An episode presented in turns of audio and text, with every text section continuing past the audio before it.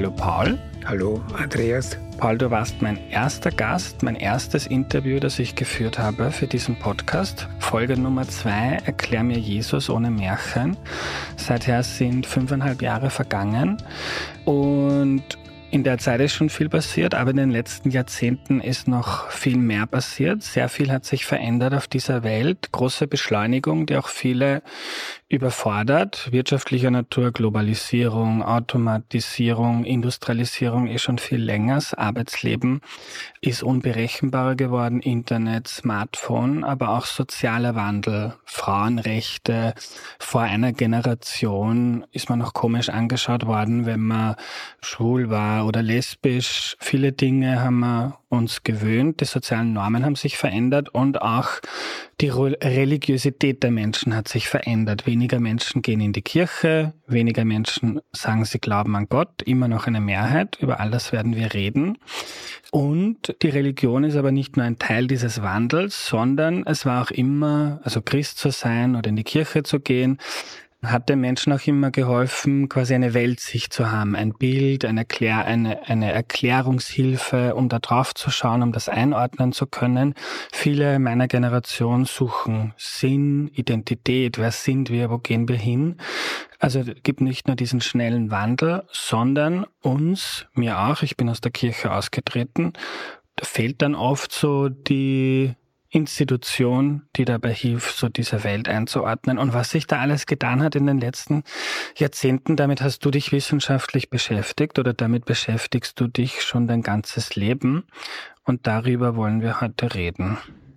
Ist die Zusammenfassung ja, ich freue mich darauf. Ich neige sogar mit meinen Mitstreiterinnen und Mitstreitern zu der Meinung, dass die Welt nicht nur in einer schwierigen Lage ist, sondern sie geradezu taumelt heute.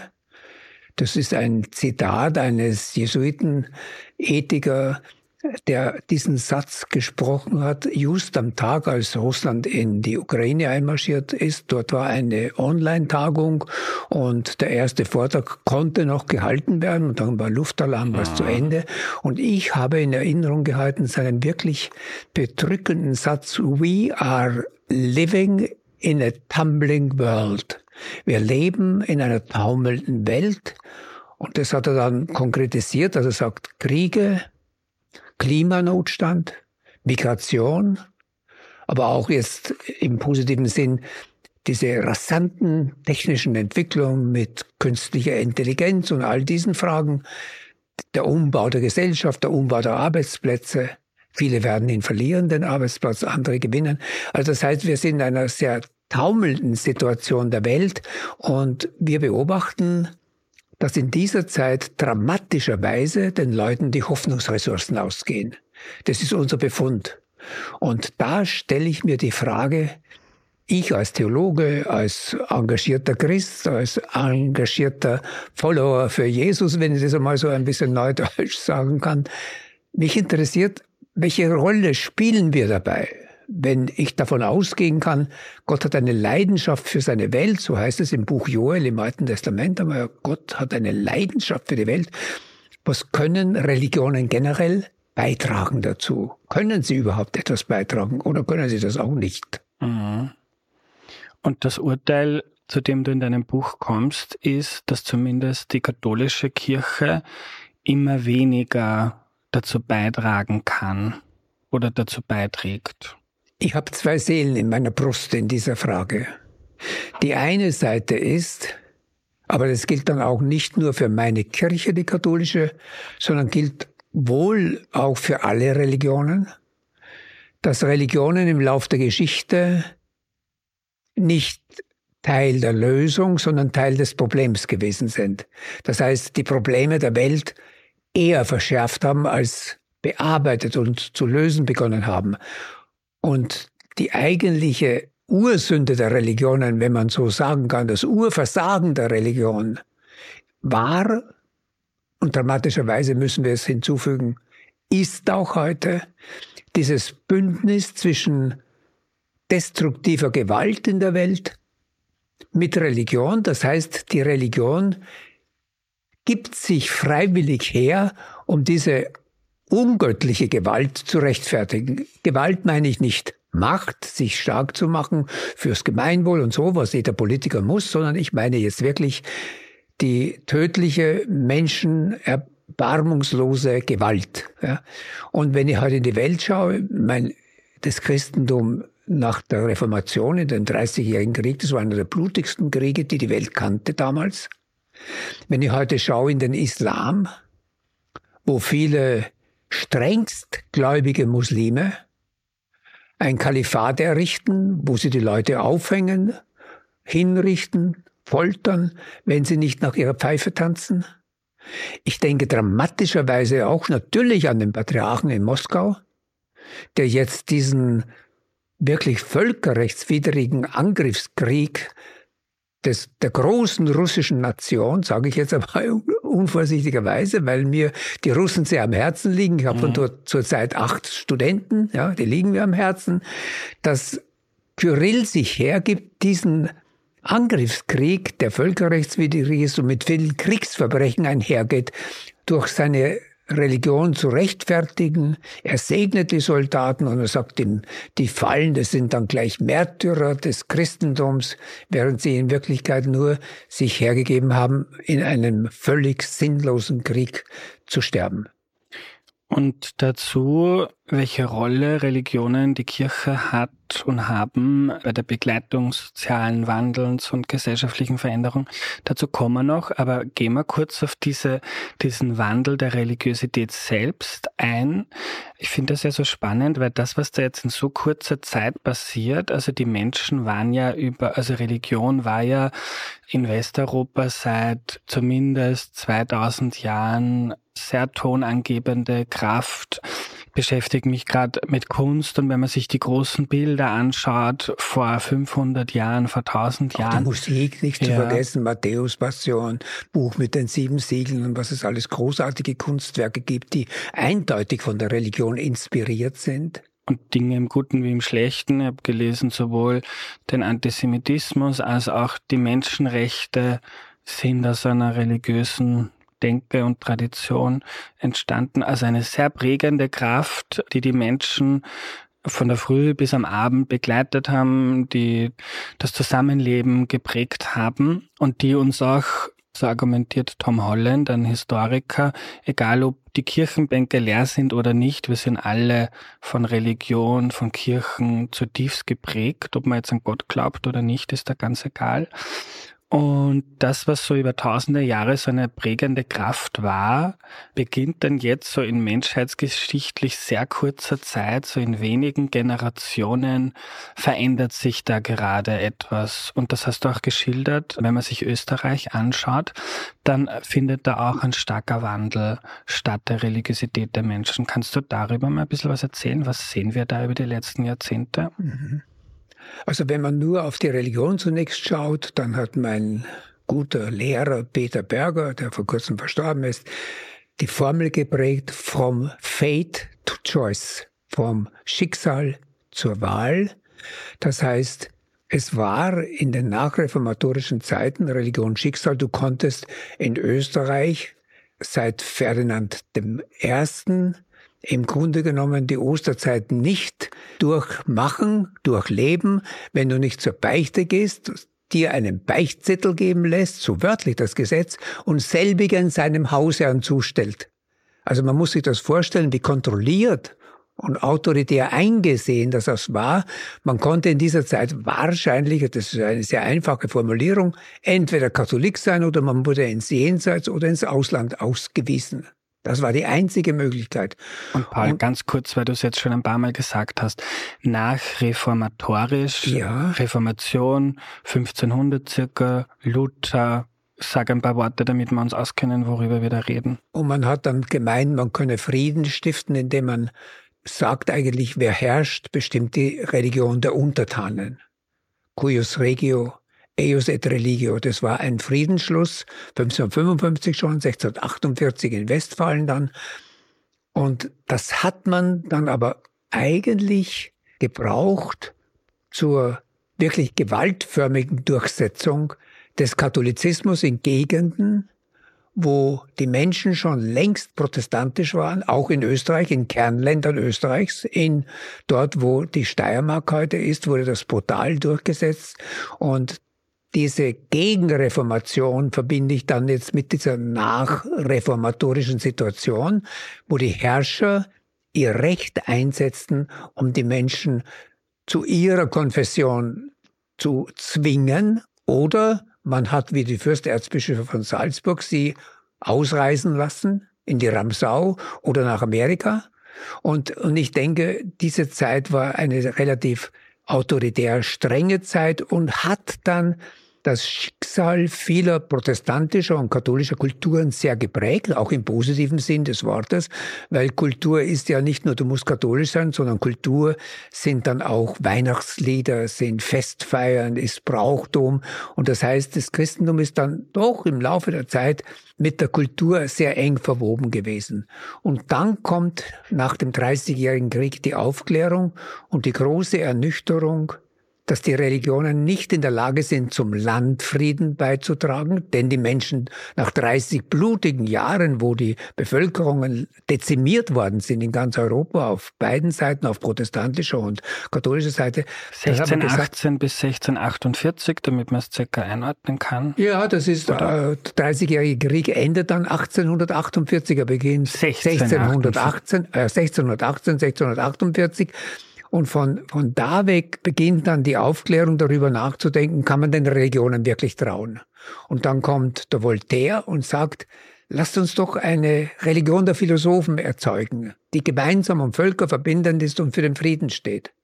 Aber dann hat auch diese Religion sich nicht bewährt. Die französische Revolution war auch eine Revolution der Guillotine, auch wieder gewaltförmig. Und dann kamen die Atheisten in Frankreich vor allem und die Aufklärer und sagen, geht's nicht überhaupt ohne Gott friedlicher zu? Aber auch da kam die große Ernüchterung, vor allem dann durch den Stalinismus, den Atheismus der Ost- und Mitteleuropas. Und heute sind wir in einer Situation, wo diese Zeit hinter uns ist und wo wir sagen, vielleicht muss man die Religion aus dem öffentlichen Leben überhaupt rauslassen. Es kann ja jeder für sich privat religiös sein, aber die Öffentlichkeit gibt nichts vor und respektiert einfach nur, was jeder für sich entscheidet. Das ist es die Formel from Fate to Choice. Es ist das Leben heute nicht mehr ein Großunternehmen in öffentlicher Hand, wenn man das so formulieren kann, sondern ist jetzt ein Kleinstunternehmen in privater Hand geworden. Und das erklärt uns auch, wie die Religionssoziologen sagen, in den früheren Zeiten gab es sozusagen in den Kirchen die Dwellers, auf Englisch formuliert, die Bewohner, die Sesshaften. Ja? Und heute gibt's die Pilgrims die Suchenden, die Zweifelnden, weil wenn du auf dich selbst zurückgeworfen bist, deine Sicherheiten schwächer werden. Auch wenn du ungläubig geworden bist, bist du dir deiner selber auch nicht mehr so sicher. Und das heißt, die größte Herausforderung für einen Menschen ist heute, relativ alleingelassen, sich die Welt zu deuten und einzurichten. Das heißt zum Beispiel die wirklich nicht einfache Frage zu beantworten, die vor jeder Religion liegt. Wie weit reicht meine Welt? Wie viele Jahre stehen mir in meinem Leben zur Verfügung? Lebe ich 90 und dann ist alles aus, wenn es hochkommt? Oder ist der Tod nicht das Ende, sondern nur eine Transformation meiner Existenzweise? Und wir beobachten in den ganz neuen Studien, dass die Bevölkerung sich dann gleichsam splittet, polarisiert in solche, die sagen, alles ist aus, und die anderen, die sagen, nein, nein, wir hoffen über den Tod hinaus. Und das ist, glaube ich, die, die dramatische Grundsituation in heutigen Gesellschaften. Weil was passiert mit einer Gesellschaft, in der die Mehrheit, wie zum Beispiel in Ostdeutschland oder in Tschechien, in den atheisierenden Kulturen sagt, na, es ist alles aus, ja? Wo man sozusagen nach dem Christentum jetzt eigentlich postchristlich atheistisch ist. Und dann interessiere ich mich immer, wie leben die Leute dort? Wie gehen sie um mit dem Leid? dass sie outsourcen zum Beispiel. Wir haben Daten, dass Leute, die sagen, ich lebe rein diesseitig, logischerweise, und ich verstehe das auch, dann am Ende des Lebens sagen, wenn mit dem Tod alles aus ist, warum kann ich die Strecke des Leidens nicht durch Euthanasie abkürzen? Also solange es mir gut geht, will ich noch leben, aber wenn das Leid einbricht in mein Leben, das will ich dann outsourcen. Und Euthanasie das wir. Euthanasie, Sterbehilfe. Euthanasie ist aktive Sterbehilfe, das, dann sagt man, jemand soll mich jetzt mit einem Gift versorgen und das Leben stark beenden. Mhm. Während die anderen sagen, nein, nein, dieses Leid gehört dazu, weil Leid und Liebe so eng miteinander verbunden sind. Und da will ich dieses Sterben nicht abkürzen oder outsourcen, sondern ich will es vollbringen. Das ist eine der höchsten Lebensleistungen mit aufrechten äh, Gemüt und Herzen, wenn man es dement, nicht dement ist, äh, schaffen kann, da diesen Weg durchzugehen. Also dort an dieser Schlüsselfrage, was ist am Ende stärker, der Tod oder die Liebe, ja? Dann sagen die einen mit dem griechischen Mythos, der Tod hat das letzte Wort. Orpheus und Eurydiker-Mythos, wo der, der Orpheus seine geliebte Eurydiker am Schluss für immer ver äh, verliert, weil er sich umdreht. Aber die Christen dann jubeln, sagen, nein, nein, er hat nicht das letzte Wort, der Tod sondern die Liebe hat das letzte Wort. Und ich denke, das sind zwei völlig andere Weltkonstruktionen. Aber ich respektiere, jeder konstruiert sich dann seine Welt und er richtet sie sich ein. Und dann ist die Frage, wie könnte die Kirche behilflich sein bei dieser Einrichtung der Welt? Nicht mehr autoritär, sondern indem man ihnen Hoffnung zusingt und sagen, es wäre ja doch vielleicht lohnend, zu hoffen, dass am Ende nicht der Tod, sondern die Liebe das letzte Wort hat. Und so glaube ich, dass sich auch mit der Zeit auch die Performance, die, die Darstellungsweise, die Handlungsweise der Kirche tiefgreifend verändert wird. Auf der einen Seite haben wir früher obrigkeitlich indoktriniert ja, und haben gesagt, so müsst ihr und wenn ihr nicht das macht, dann raus mit euch. Und heute sagen wir, schau dir das gut an, was das Evangelium dir für Möglichkeiten eröffnet. Und vertrau darauf, wenn du auch auf unser Leben schaust, wie wir Christen das führen, ob das nicht eine einer Überlegung wert ist, etwas davon in dein eigenes Leben zu implementieren. Das ist sozusagen dieses freiheitliche Zusingen der guten Nachricht des Evangeliums. Ein Anliegen übrigens, das Papst Franziskus als Überschrift über sein Pontifikat gesetzt hat, weil er sagt immer Evangelii Gaudium, war seine große Enzyklika. Und er traut dem Evangelium zu, dass es aus sich heraus so viel Kraft entwickelt, dass es durchaus morgen wieder mehr Menschen wählen werden. Also ich bin kein Pessimist, aber ich glaube, wir müssen aufhören, auch wenn wir über die Kirche reden, von den 100 Prozent der Reformationszeit und danach herunterzurechnen, denn das machen wir dauernd. Dann sagen wir, sind so viele wieder ausgetreten, jetzt sind wir nur noch 40 Prozent in Wien, 30 Prozent in Wien. Das macht depressiv, das ist zum Jammern, ja. Aber das würde kein Historiker machen, dass er den heutigen Zustand mit Kriterien der Vergangenheit beurteilt. Und wenn ich das heute machen will, dann kann ich nicht das Schicksalskriterium nehmen, dass es 100 Prozent sein müssten, sondern ich muss das Freiheitskriterium nehmen, das ist 0 Prozent. Und dann kann ich hinaufrechnen und muss nicht dauernd runterrechnen. Und dann müsste ich eigentlich sagen, oh, interessant wie viele junge Leute sich da in, in den verschiedenen Gruppierungen der Kirche heute sammeln. Das müssen nicht immer die Pfarrgemeinden sein. Aber ich bewundere das. Und vielleicht ist das eine gute Nachricht auch für diejenigen, die traurig sind, wenn etwas Altes, Großes vergeht. Und da kann man durchaus trauern. Aber auf der anderen Seite nähern wir uns wieder vielleicht dem biblischen Normalfall. Und wenn mir das Jesuswort jetzt in meinem Ohr ertönt, ihr seid das Salz der Erde, und ich als Eheloser gerne koche, was eine, ein Privileg ist, weil ich das lernen musste, weil niemand für mich kocht, dann sage ich, ich bin doch nicht so blöd und gebe in die Suppe 100% Salz hinein. Das wäre das alte Kriterium. Davon träumen manche, dass wir 100% sind. Und dann sagt der Jesus, nein, nein, lasst die Weltsuppe Weltsuppe sein, aber gebt würziges Salz hinein das Salz, auf das kommt es an. Und es muss nicht die ganze Suppe salzig sein, sondern es muss so viel gesundes und nicht schales Salz hinein. Und der Jesus sagte natürlich auch, das Kernproblem der Kirche in der Situation ist, wenn sie nicht attraktiv genug ist und gesund ist. Und ich so, glaube, wir sollten uns nicht um die Quantität kümmern, sondern heute extrem um die Qualität. Wird ernsthaft von denen, die nachfolgen, das Evangelium gelebt oder nicht? Mhm. Sehr spannend.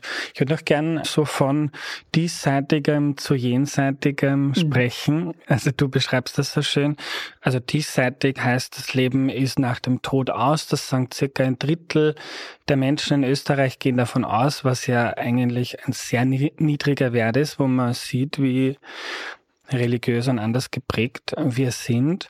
Und dann gibt's so circa ein Fünftel, jeder Fünfte, die nennst du glaubensfeste Unsterbliche, mhm. die glauben an die Auferstehung mit Leib und mit Seele. Und dann gibt's noch so die andere Hälfte der Menschen. Und da beschreibst du das so faszinierend. Das war für mich mit Abstand das der interessanteste Aspekt an deinem Buch, dass aus den Christen etwas Isten werden. Also Menschen, die jetzt nicht in die Kirche gehen regelmäßig, die sich vielleicht gar nicht keiner oder schon einer Religionsgemeinschaft angehören, die kein festes Bild haben, was sich dann teilweise auch mischt mit fernöstlichen Einflüssen von Reinkarnation. Man wird wiedergeboren, man vielleicht so ein voriges Leben hat Einfluss auf mein Leben heute, Esoterik, also so ein, eine, eine bunte Mischung. Und das finde ich sehr, sehr interessant. Kannst du uns noch mehr über die Etwas-Isten erzählen? Also zunächst hat er dieses Wort Thomas Hallig geprägt. Der ist Psychologe und Priester in Prag. Der war bei der Charta 77 also ein politisch sehr engagierter, virulenter Mann, ein viel gelesener Autor heute in der Weltkirche. Und der sagt, die Atheisten sind ja wirklich nicht mehr Atheisten, das haben die schon wieder hinter sich. Die, die haben auch keine richtige atheistische Überzeugung, denn wenn du wirklich Atheist bist, musst du viel glauben.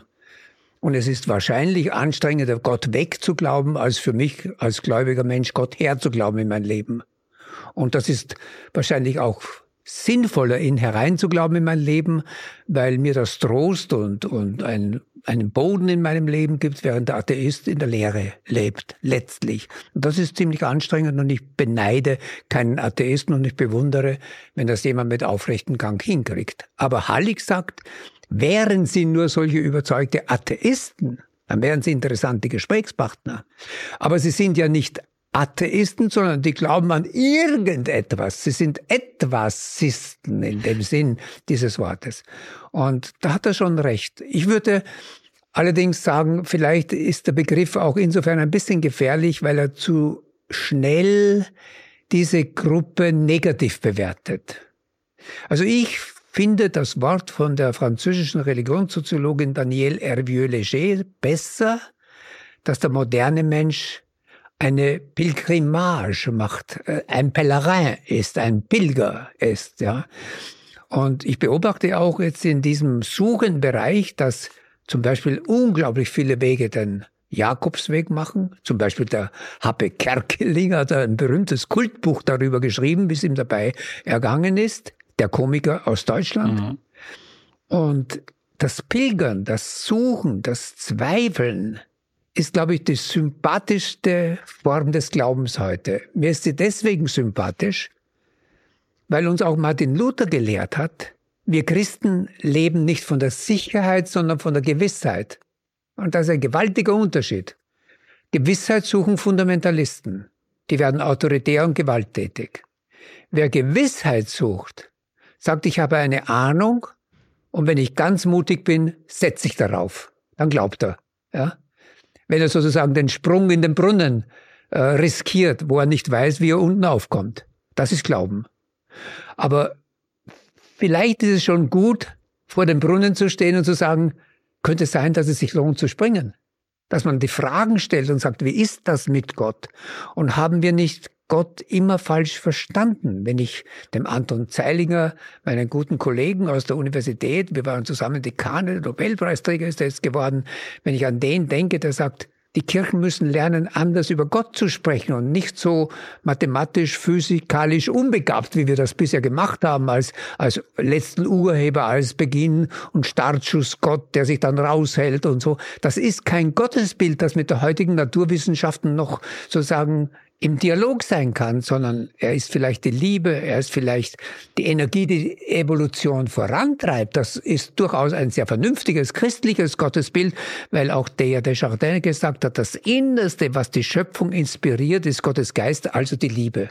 Und so ändert sich und entfaltet sich ja auch die Liebe von der Materie in der Beziehung und Resonanz, wie heute die Forschung sagt, bis herauf zur menschlichen Liebe, ja, zum göttlichen Tanz der Liebe, in den wir als, als sozusagen als Evolution einbezogen werden am Ende der Zeiten. Also so über Gott zu reden wäre gut. Und ich verstehe mich mit sehr vielen Skeptikern der herkömmlichen Sprache der Kirche, die noch aus früheren Bildern von Wirklichkeit gespeist sind und getragen sind. Und jetzt sind diese Bilder der Wirklichkeit aber überwunden durch die moderne Physik, durch die Quantenphysik zum Beispiel, wo man nicht mehr weiß, wo der Geist aufhört und die Materie anfängt, wo das ineinander überfließt. Und dann sage ich, da müssen wir behutsamer werden und vielleicht gut zuhören, wie erklären jetzt die Quantenphysiker die Welt und was kann ich als Theologe für meine Erzählung über Gott davon lernen. Und Zeilinger sagt, Sie sind beide kompatibel, wenn wir richtig miteinander reden. Aber wenn wir die alte Sprache mit der modernen Wissenschaft aufeinander knallen lassen, dann wird man sozusagen ein Atheist. Aber solchen Atheisten konnte ich jetzt letztes Wochenende bei einer Hochzeit, da hat mir auch wieder ein Student aus Wien dann gesagt in Vorarlberg, ich bin aber ein Atheist, lieber Paul Zuliner. Was sagst du jetzt dazu? Sage ich, ich glaube, dass ich auch einer bin. Weil an den Gott, an den du glaubst, den gibt es Gott sei Dank nicht. und, und da kann ich mit ihm lachen und reden mhm. dann darüber. Und dann haben wir wirklich gesprochen und sagen, wieso bist du dir deiner so sicher, dass da nicht eine letzte innere Kraft und Wirklichkeit ist, die man Liebe nennen kann und aus der heraus dein Leben, die ganze Welt, die ganze Schöpfung inspiriert ist. Inspiriert ist ja ein gutes Wort, weil Spiritus der Geist ist. Und das heißt, der Geist Gottes, der über den Wassern schwebte, so in der Genesis schon beim Schöpfungsbericht, der ist seitdem in der Welt drinnen. Und wenn der Paulus dann vor dem Areopag, auch vor den Zweiflern Athens predigt, dann sagt er, in ihm leben wir, bewegen wir uns, und sind wir? Ja, geht's noch mehr, dass wir Panentheisten sind, also alle in Gott leben und alles in Gott lebt? Und dann habe ich eine andere Sprache über Gott. Und die ist auskunftsfähig auch gegenüber Gottzweiflern. Mhm.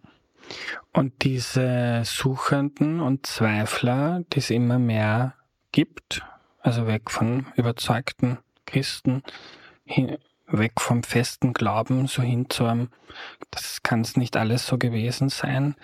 Also das ist ja, ähm, also ich beneide manchmal Menschen, die ein ganz gefestigtes, ganz gefestigte Erklärung von allem haben, weil es einfach auch anstrengend ist, sich das quasi selbst oder es gibt halt noch relativ wenige Angebote außerhalb von Kirchen, in denen ich mich nie sonderlich wohlgefühlt habe, diese Antworten zu finden. Ich glaube, gibt viele suchen es dann auch ein bisschen mit der Psychotherapie, Psychologie. Gibt auch so eine spannende Einrichtung, die heißt das School of Life, das so ein Konglomerat an Philosophen, Schriftstellern, Psychotherapeuten, die versuchen, so große Antworten zu reflektieren. Ist aber alles wahnsinnig anstrengend und du beschreibst auch, die durch die Befragungen zeigt sich, dass bei den jüngeren Menschen diese Freiheit, die die Eltern und Urgroßeltern und so weiter erkämpft haben im Laufe der Zeit, nämlich dass man sich aussuchen kann, was man tun möchte oder woran man glauben möchte und wie man leben möchte, dass das viele auch überfordert und sich wieder umkehrt und man sagt, ich gebe die Freiheit lieber wieder ab und soll wieder, weiß ich nicht, ein starker Führer oder Autoritäten für mich entscheiden, was gut und was schlecht ist, weil die Welt ist mir viel, alleine viel zu überfordernd. Das ist eine ganz moderne Entwicklung, die wir seit der Mitte der 90er Jahre beobachten. Die ist in der Wissenschaft auch sehr gut beschrieben. Wenn ich an den großen Jürgen Habermas von der Frankfurter Schule, Adorno Lehrstuhl denke, der dann sagt, die Welt ist für viele so unübersichtlich geworden und sie sind jetzt inmitten dieser Unübersichtlichkeit nicht mehr entlastet durch eine Erklär- und Erzählgemeinschaft, sondern sich auf sich allein zurückgeworfen. Das musst du selber schaffen. Dann sagen Psychologen und Entwicklungspsychologen, aber in unseren heutigen ramponierten Familien verfehlen viele auch die Chance, ein starkes Ich zu entwickeln, das den gewachsenen Anforderungen auch einigermaßen gerecht wird. Das heißt, sie sind auch familial in ihrer Ich-Schwäche überfordert. Und so gesehen ist es mir verständlich, dass dann viele hergehen und sagen, Also so alleingelassen, das bedroht mich, das macht mir Angst. Und dann suche ich jemanden, nachdem ich selber keine tragfähige Identität ausbilden kann, um es einmal psychoanalytisch zu sagen, leihe ich mir die Identität bei einem starken politischen Führer, Ganz Europa kann man das beobachten. Oder bei einem religiösen Führer kann man auch beobachten in Gruppierungen und Bewegungen, auch in der katholischen Kirche. Die Evangelikalen leben gerade dazu. Und da lernen wir eigentlich es trotzdem wieder, um es ins Positive zu wenden, weil ich mir ein Jammerverbot auferlegt habe in meiner Wissenschaft, das sinnvollerweise zu deuten. Und dann sage ich, ja, Freiheit ist ein hohes Gut. Und wenn jemand dieses Gut aufgibt, dann ist er in Nöten. Aber was würde er brauchen, um die Freiheit doch zu wagen und zu riskieren? Und da, finde ich, könnte es Gemeinschaften brauchen, die gleichsam ein tragender Schutz sind. Es gibt ein, eine ganz tolle alte Studie über den Tod und die Erfahrungen, die ein Hinterbliebener macht, dem ein geliebter Mensch weggestorben ist. Und er sagt, auf jeden Fall stürzt dieser Mensch nach dem Tod in eine Leere ab. Und jetzt kommt dann nach den alten religiösen Ritualen eine Gemeinschaft bis zum Begräbnis und sammelt sich um ihn, dass er nicht umfällt. Ja. Das ist die Rolle der Gemeinschaft, der solidaren Gemeinschaft. Und viele, die heute klagen, dass sie die Kirche nicht als diese Gemeinschaft erleben, oder wollen oder erleben wollen. Also ich finde das ja auch ein bisschen ungeschickt, wie man zurzeit mit dem Ruf der Kirche so öffentlich umgeht. Aber es wäre eine gute Entlastung für die Freiheit. Und wir beobachten, dass wenn jemand diese Entlastung nicht hat, dass er Freiheitsflüchter wird. Und das ist schade sowohl für die Religion, weil Gott eigentlich freie Menschen wollte. Der will keine Sklaven, die sich äh, unfrei ihm unterwerfen. Und das ist schlecht für die Politik und vor allem für die Demokratie, weil die Unterwürfigkeit unter Führer, das hat sich im Dritten Reich bewiesen, das zeigt sich auch in Osteuropa, in vielen Ländern, die diese autoritäre Entwicklung haben. Das zeigt sich aber auch in allen westeuropäischen Ländern. Wir haben in allen Ländern diese populistischen Parteien und nicht nur die religiösen Fundamentalisten. Ich denke, da braucht es eine hohe Wachsamkeit. Das bedeutet aber, dass ich im Glauben nie individuell die letzte Gewissheit für mich finden kann. Und es ist immer gut, wenn ich eine, wie mein Peter Freund, Freund Peter Berger sagte, eine Plausibilitätsstruktur habe, also etwa eine Gemeinschaft, die etwas, was nicht ganz sicher, sicher sein kann von mir aus, aber getragen wird, plausibel wird, glaubwürdig wird. Ja? Und so sehe ich auch, dass Menschen, die sich in einer Gemeinschaft eingenetzt haben, dort auch mitarbeiten vielleicht. Und das ist der Typ des Christen der Zukunft, der sich engagiert und das sich hineinbegibt, weil er sagt, diese Gemeinschaft der Gleichgesinnten stützt das, was ich alleine nicht genug rechtfertigen und ertragen kann, ja. Auch in den Widersprüchlichkeiten meines Lebens, auch in den moralischen Herausforderungen ist es immer gut, wenn ich eine Gemeinschaft habe. Und wie wichtig das ist, das zeigt sich ja, dass diejenigen, die von der Kirche weg sind, aus gleich welchen Gründen, sich dann eine andere Vernetzung suchen, eben bei der Psychotherapie oder bei einem Guru oder da und dort. Also das heißt, du kannst allein sozusagen deinen Aufbau der Welt, die du mit Frieden und Zufrieden bewohnen kannst mit deiner unbehausten Seele, das schaffst du nicht ganz allein. Und so glaube ich, dass das Ende des Radikalindividualismus kommt. Wir gehen auf eine Zeit zu, wo der Einzelne in seiner Freiheit gewürdigt bleibt, aber wo zugleich alle wissen, wir brauchen Schutzgemeinschaften, tragende Gemeinschaften, die, die Zerbrechlichkeit meines, meines eigenen, von mir konstruierten Weltbildes stützen und tragen. Das wäre eine ideale Zukunftsvision und da könnten wir Kirchen unglaublich viel beitragen, weil wir wären dann sozusagen das geborene Freiheitsnetzwerk. Aber es muss nicht ein autoritäres Netzwerk sein, wie in der Vergangenheit, mit, mit Gewalt und Ausweisung und so, sondern es muss dieses tänzerisch freie Netzwerk der Liebe sein, wo wir das Evangelium selber leben und sage, du kannst bei uns Gast sein, du kannst dir das einmal anschauen, du kannst sagen, kannst du was brauchen und wenn du dann wieder gehst und nur ein kleines Stückchen mitnimmst, haben wir schon gewonnen. Aber wenn du dich vielleicht vor Gott fragst, ob das nicht auch eine Berufung für dich wäre, mitzumachen, aus ganzem Herzen. Herzlich willkommen, mach mit. Also ich mhm. denke, so wird die Kirche in Zukunft ein Hort der Freiheit in einer Kultur sein, wo die Freiheit es zurzeit sehr schwer hat. Ja. Es ist irgendwie verrückt, dass ausgerechnet dann möglicherweise die katholische Kirche zur führenden Anwältin der Freiheit des Menschen werden könnte. Weil in der Vergangenheit war sie Anwältin gegen die Freiheit. Da hat der Pius IX. noch gesagt, nie und nimmer Demokratie, Religionsfreiheit und so. Aber heute müssen wir sagen, Kirche, stützt die Freiheit der Menschen. Gewinne sie, die Freiheit zu riskieren. Gewinne sie auch, Fehler zu machen. Auch wenn sie sündigen, meinetwegen, in deiner Interpretation. Denn es ist besser, ein Mensch riskiert das Leben und sündigt dabei, als er lebt nicht einmal mit vollem Herzen und ganzem Gewissen. Mhm. Ich finde es spannend. Ich habe nur eine kleine Beobachtung. Ich war letztens auf einer Hochzeit, eine kirchliche Hochzeit, katholisch, und da hat der Priester den, dem Paar Ratschläge gegeben für die gemeinsame Ehe. Und ich habe schon viele Bücher über Beziehungen und durch das Gespräch mit vielen kundigen Menschen, glaube ich, ein gutes Bild davon, was eine gute Beziehung ausmacht und was es da braucht. Und da hatte ich das Gefühl, was der Pfarrer da redet, ist einfach kompletter Schmoren. Also der kann denen vermutlich auch aufgrund seiner mangelnden eigenen Erfahrung da wenig Hilfe leisten, weil der durfte ja nie eine romantische Beziehung führen. Und das finde ich interessant, irgendwie, du beschreibst das auch so, als dass bestimmte Gruppen erleben ein Martyrium, wenn sie in die Kirche gehen, weil also eine junge Frau zum Beispiel oder akademisch gebildete Person, die mit der Schultheologie, dieses Hierarchische, was du angesprochen hast, nichts anfangen kann. Also finde ich interessant, wie die Kirche das schaffen kann, dass sie da diese Gruppen, die suchen und zweifeln.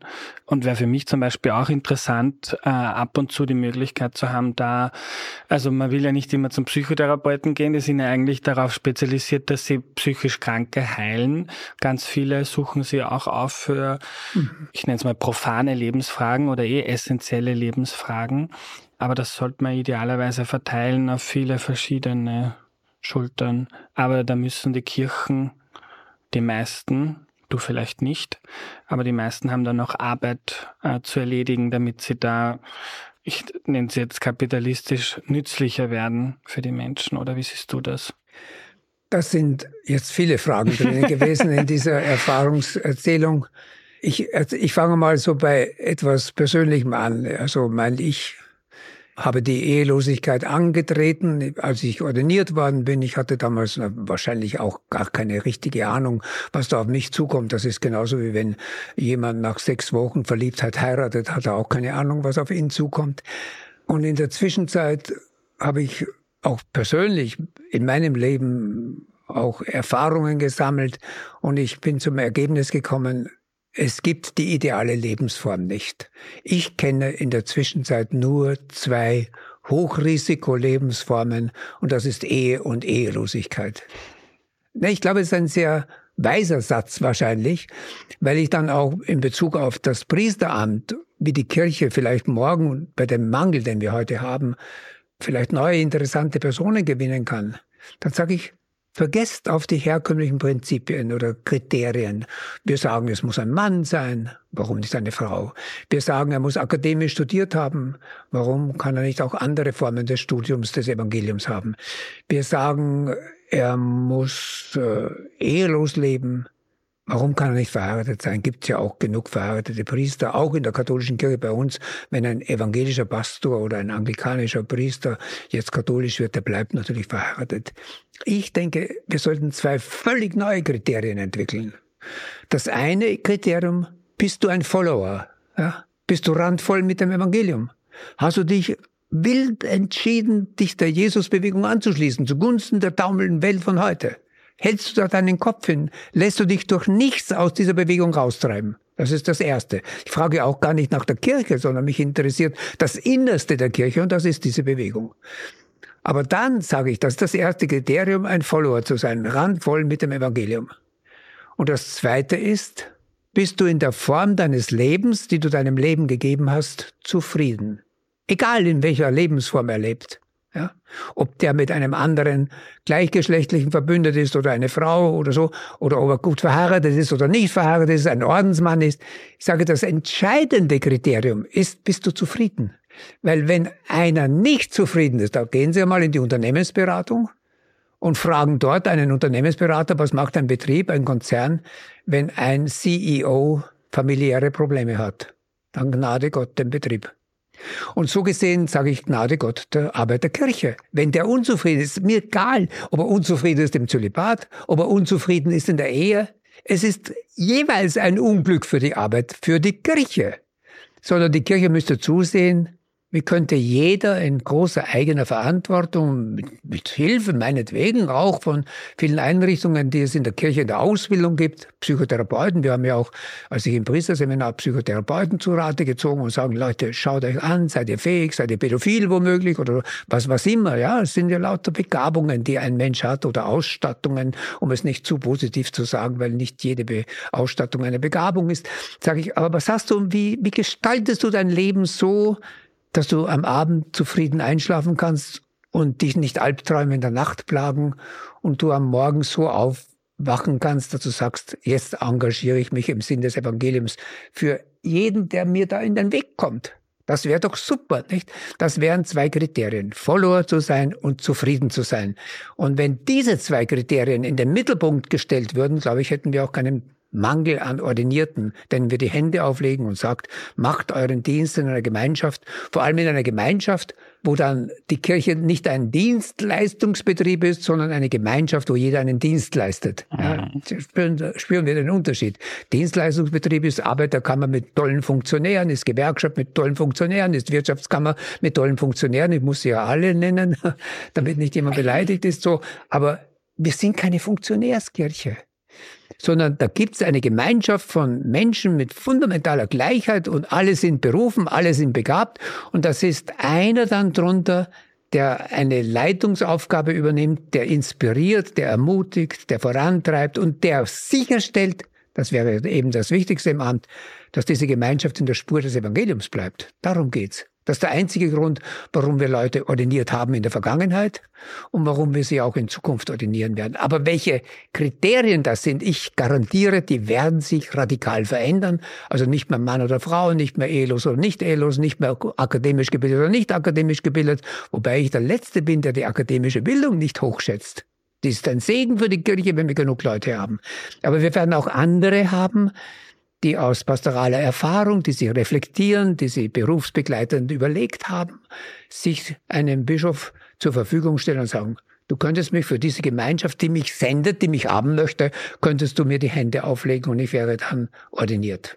Mhm. Also ich bin in dieser Frage ein Überoptimist, dass wir die Lösung in der Schublade haben. Wir müssen sie jetzt auf der Synode 2024 nur realisieren.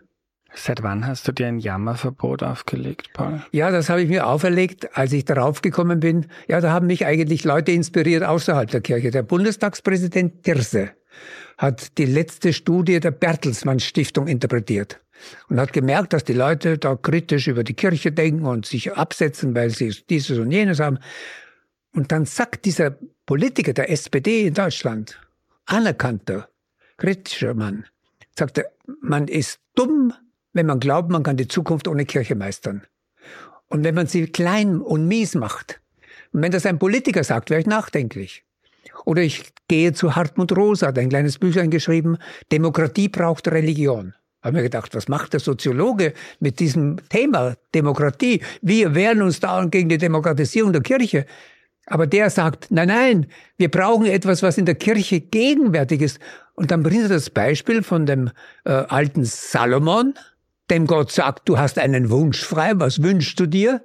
Und jeder würde heute sagen, kapitalistisch, wie wir infiziert sind, wünsche mir Reichtum, ich wünsche mir da, da, da, da. Und er sagt, nein, ich wünsche mir ein hörendes Herz. Und da kommt dieser Soziologe daher und sagt, könnten wir das nicht in der Demokratie von der Kirche lernen? Einander besser zuzuhören. Die AfD, den Grünen und den Linken zum Beispiel in Deutschland. Das wäre doch eine ganz andere demokratische Kultur dass man sich dauernd Prügel in den Weg wirft und sagt, ihr macht alles falsch und wir könnten alles richtig machen. Das ist, glaube ich, kein Weg für die Welt. Und da könnte die Kirche meines Erachtens wieder was beitragen. Aber mich stört dann, dass gerade, erzählt übrigens Hartmut Rosa auch in seinem Vortrag, er könnte dann, hat Leute getroffen, die, die, da sagt er, wenn ich vor 50 Jahren an einer Fakultät oder vor 20 Jahren an einer Fakultät geredet habe und ich frage jemand, was magst du beruflich, dann hat er stolz gesagt, ich arbeite bei der Kirche. Wenn ich ihn heute frage, sagt er, ja, ich bin im äh, Gemeinwohlbereich tätig. Ja. Also heißt, er geniert sich zu sagen, ich arbeite für die Kirche. Und da sagt Rosa, was ist denn da passiert? Man braucht euch dringlicher denn je und ihr geniert euch für das, was man dringlicher denn je braucht. Ja? Der Soziologe sagt das und nicht der Theologe.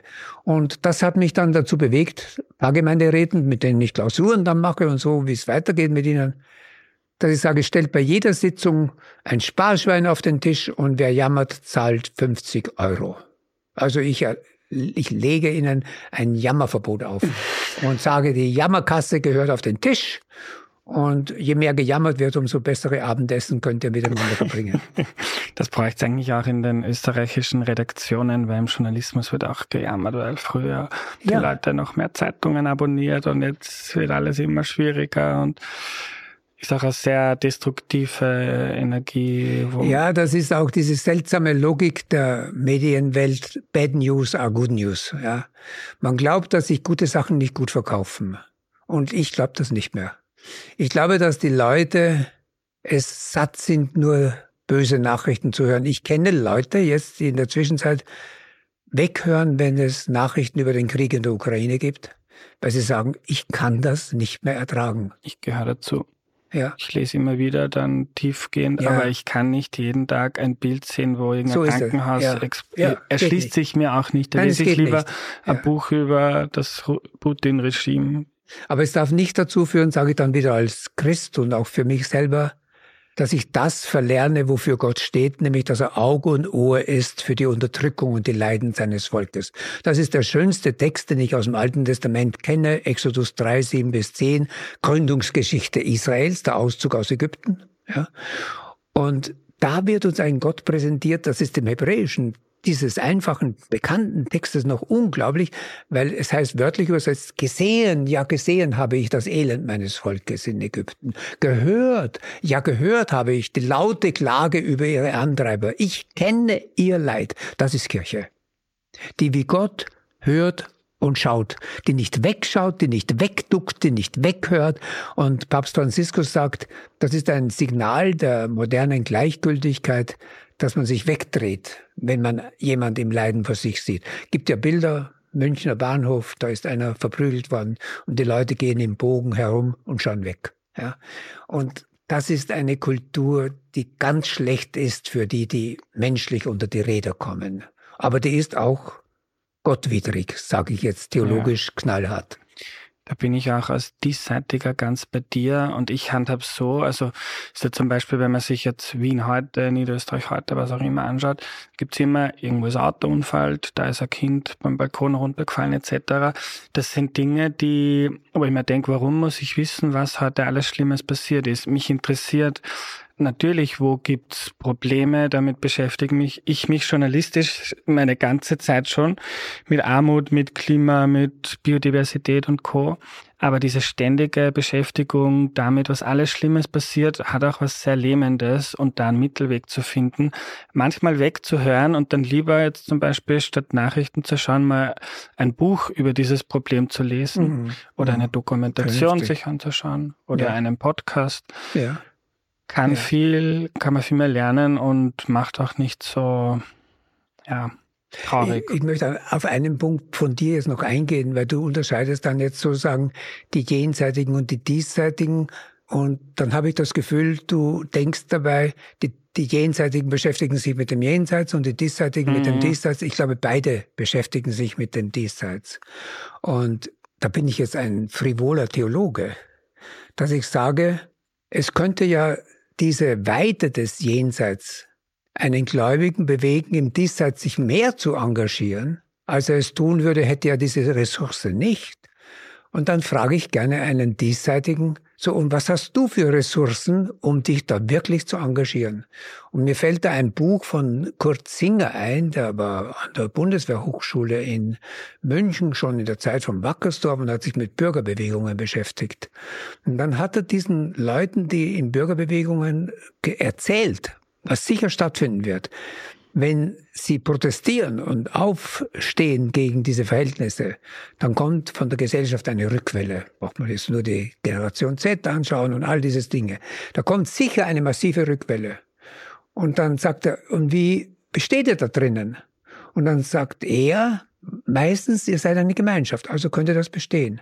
Aber was machst du in der Nacht, wenn dich der Albtraum der Rückwelle in der Nacht überfällt? Und dann sagt er, dann brauchst du starke spirituelle Ressourcen, um dem standzuhalten. Und das finde ich hochinteressant, weil ich glaube, das ist es meine Theologie des Atheisten, dass der Atheist, der wirklich gute, engagierte Atheist, ja, wie der Alfred Grosser, der dann sagt, ich sehe schon und ich wertschätze das alles sehr, was die, die Christen machen, aber das machen wir Atheisten auch. Ja. Dem glaube ich das auch. Ich habe mit denen in Prager mal diskutiert, dem glaube ich das auch. Dann sage ich, und jetzt erzähl mir ein bisschen was von den Quellen heraus. Was motiviert dich dazu? Was lässt dich nicht zu einem narzisstischen Egomanen verkommen, dem alles egal ist, was um dich herum passiert, der sich auch so engagiert wie ich?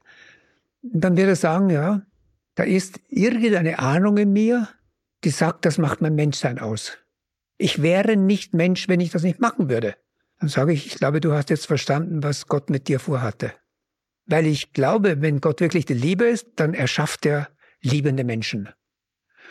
Und ob der dann in seinem Vernunftgefüge ein Atheist ist oder ein gläubiger Christ, ist wahrscheinlich für den lieben Gott völlig sekundär.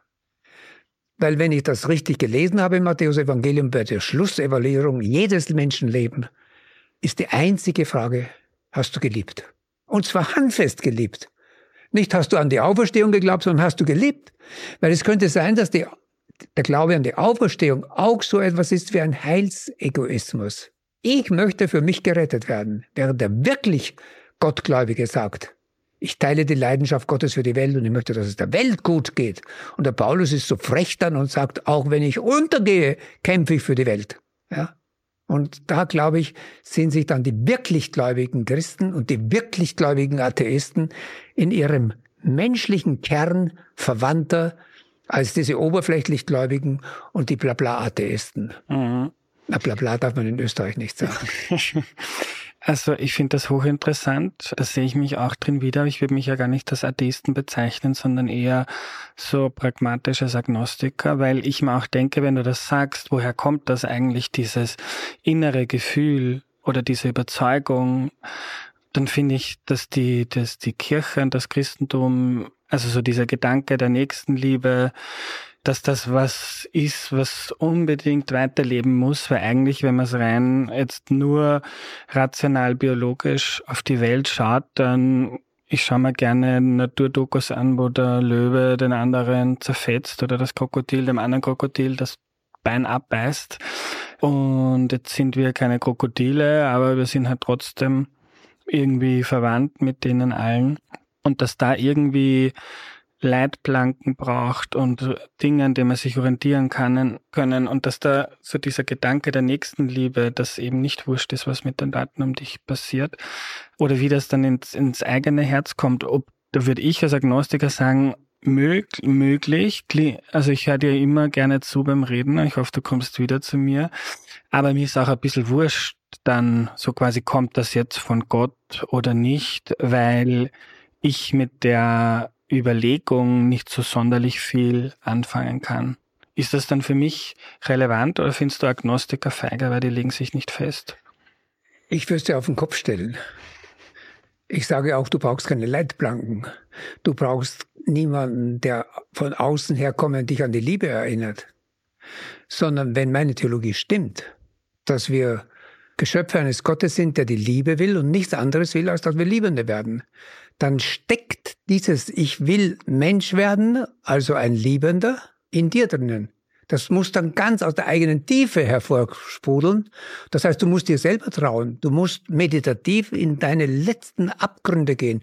Und wenn du da jetzt dir selber auf den Grund gehst, dann kann natürlich einiges zugrunde gehen dabei.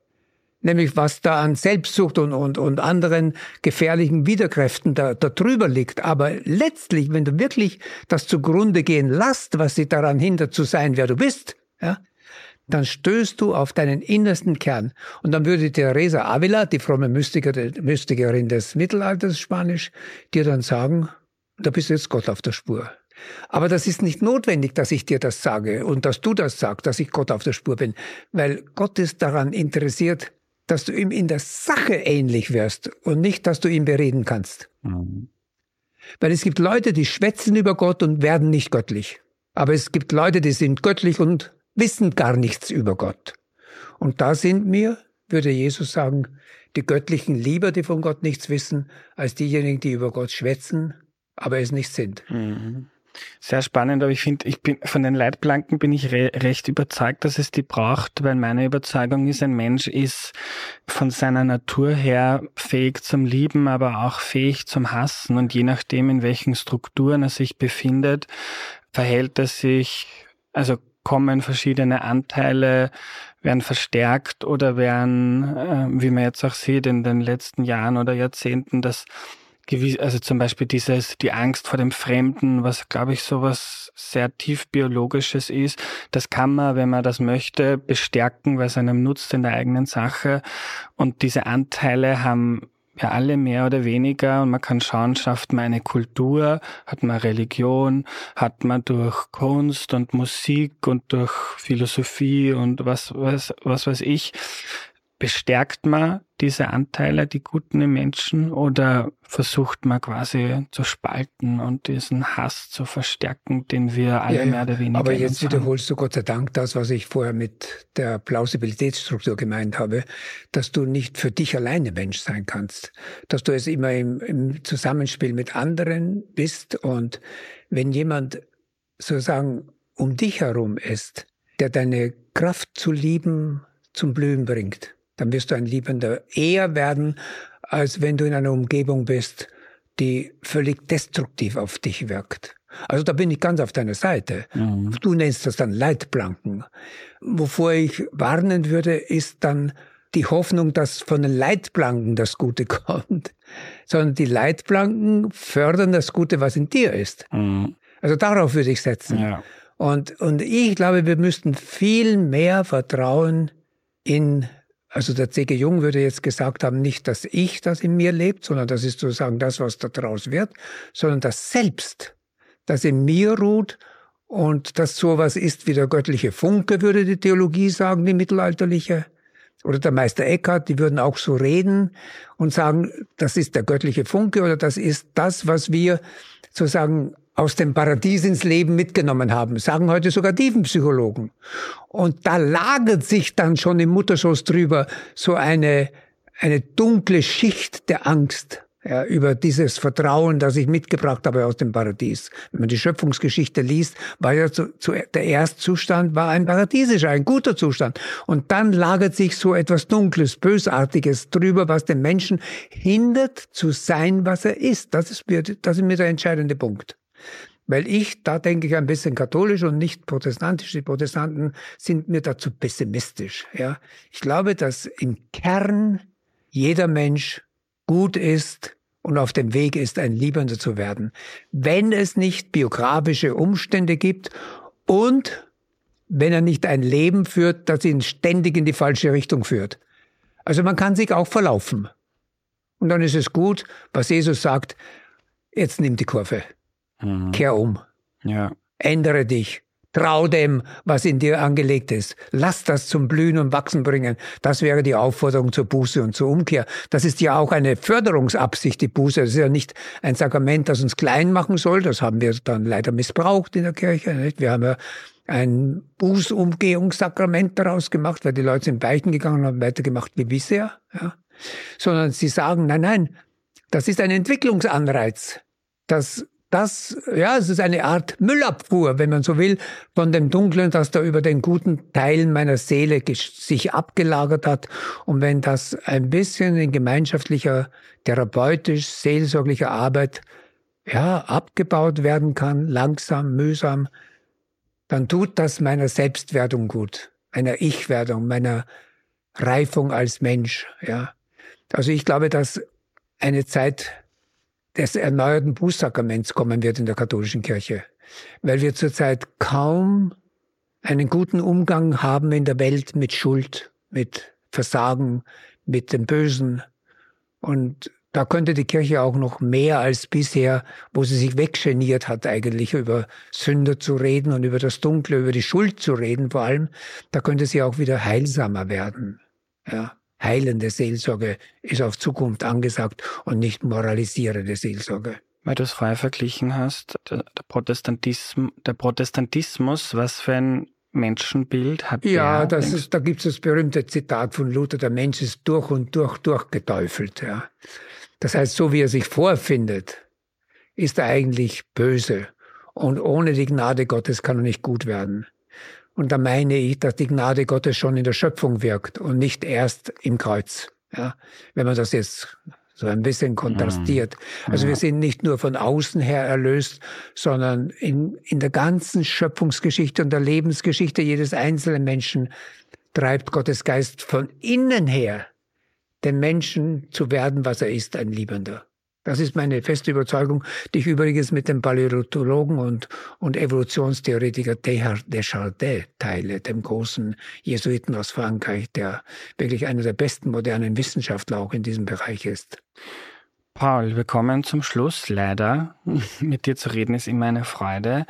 Ich würde gerne den Menschen, die dazu hören, wo ich vermute, dass die Quote der Nichtgläubigen oder Unchristlichen recht hoch ist, denen dabei helfen und äh, denke auch egoistisch dran, was mich einfach interessiert, wie nimmt man sich als Ungläubiger möglichst viel aus der Weisheit und dem Beschäftigung mit dem Menschsein, das die Kirche über lange Zeit schon tut, wie nimmt man sich am besten davon etwas mit? Wie findet man einen Zugang? Weil wenn man wie ich gezwungen worden ist, immer in die Kirche zu gehen als Kind und deshalb bis 25 eigentlich Kirche war immer so, ja, sag ich blöd, der Teufel.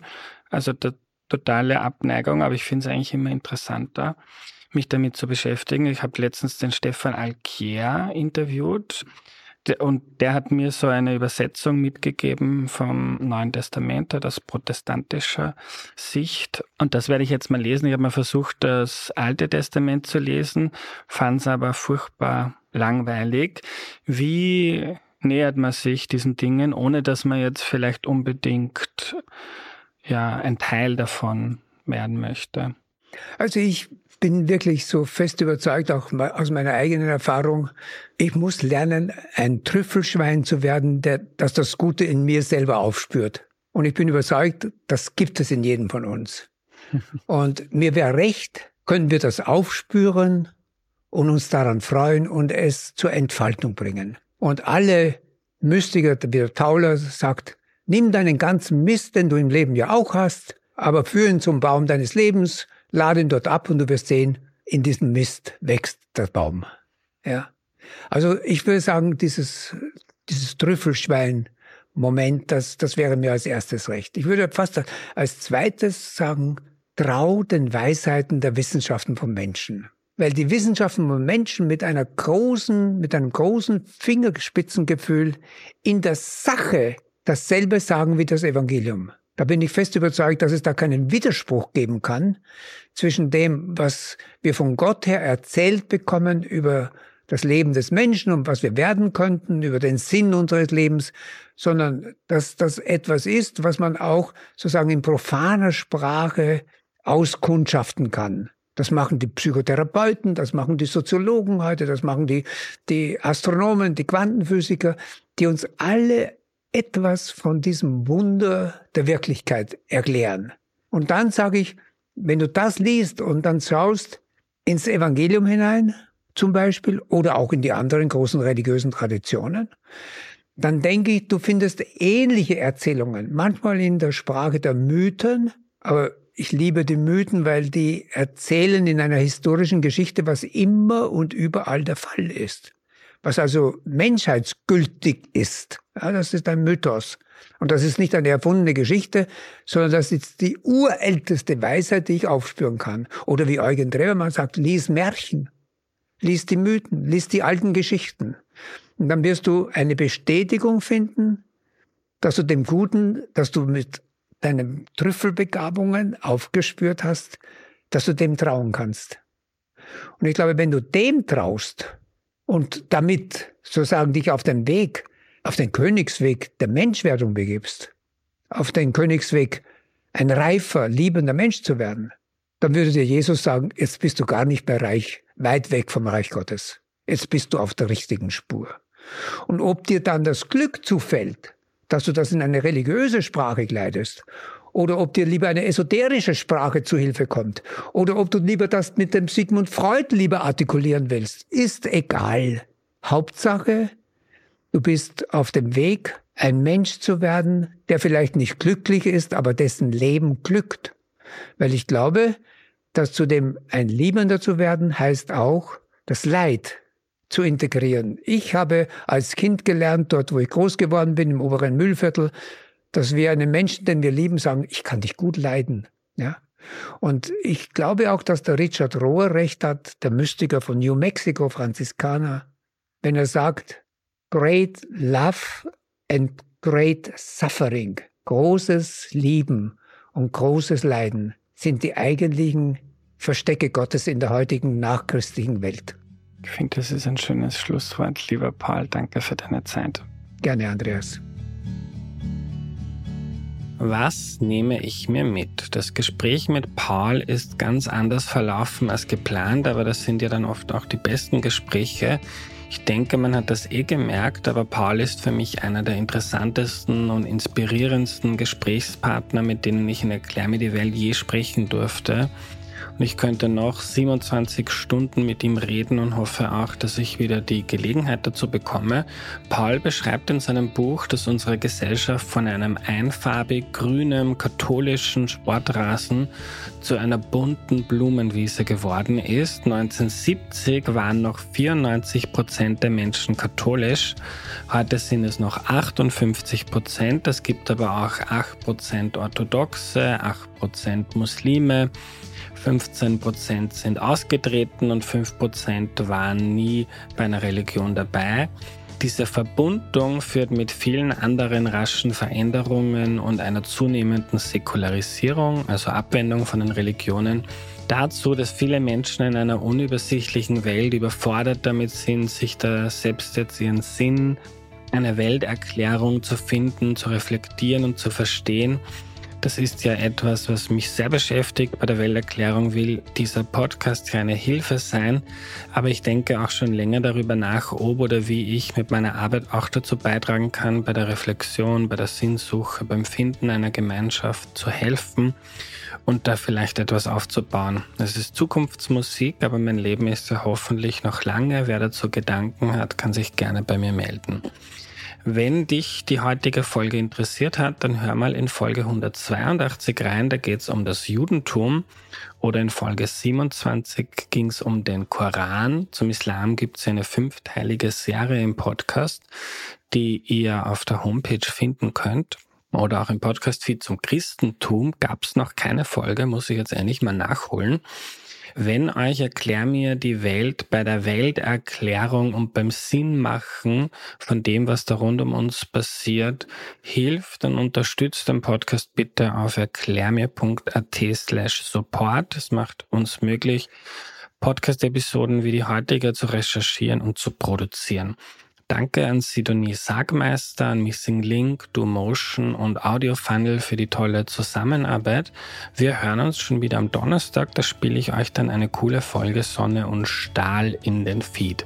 Bis dahin eine gute Zeit, euer Andreas.